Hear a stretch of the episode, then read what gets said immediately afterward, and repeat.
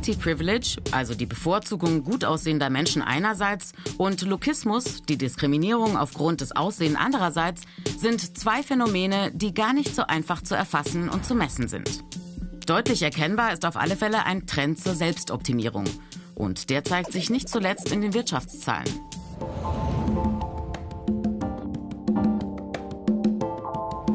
Ein Riesenmarkt mit kontinuierlichen Steigerungsraten. Die Kosmetikbranche.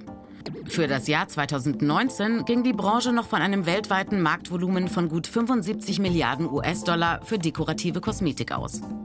Für 2025 werden rund 101 Milliarden US-Dollar prognostiziert. Und auch auf dem deutschen Markt ist ein kontinuierlicher Aufwärtstrend im Umsatz von Kosmetik- und Körperpflegeprodukten zu verzeichnen. Nur in der Corona-Pandemie gab es einen kurzen Dämpfer.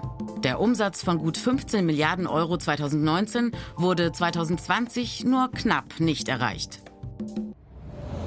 InfluencerInnen sind das Marketingvehikel der Kosmetikbranche. Viele Videos enthalten offene oder auch versteckte Werbung. Außerdem ist vielen UserInnen nicht bewusst, dass die Fotos der meisten gut aussehenden in den sozialen Medien per Bildbearbeitung geschönt sind. Schönheitsstress ist letztlich auch sozialer Druck.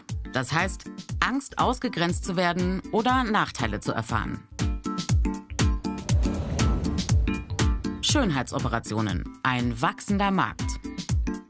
Immer öfter kommen gerade junge Kundinnen mit Vergleichsbildern aus Social Media. Fotos, die als Vorlage für das eigene Wunschergebnis dienen. Bei jungen Frauen besonders beliebt Lippenvergrößerung. Auch immer mehr Männer lassen ihr Aussehen nachbessern.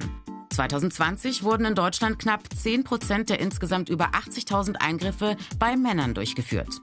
Hier besonders signifikant der Zuwachs an Straffungen des Unterlids um 105 Prozent von 2019 auf 2020.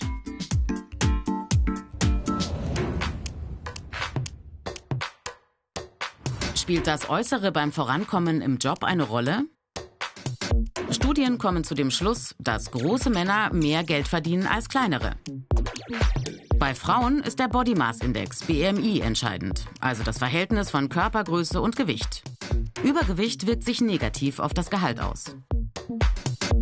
Um Diskriminierungen möglichst von vornherein zu verhindern, fordern Expertinnen zum Beispiel Bewerbungsverfahren ohne Fotos, damit die Qualifikationen zählen und nicht das Aussehen.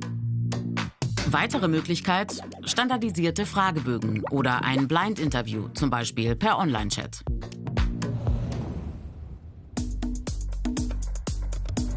Bei Bevorzugung oder Diskriminierung wirken meist mehrere Faktoren zusammen, zum Beispiel Herkunft und Hautfarbe. Fachleute nennen das Intersektionalität. Je mehr den Menschen dieses Zusammenspiel von Faktoren der Diskriminierung bewusst ist, umso eher lassen sich Benachteiligungen von vornherein vermeiden.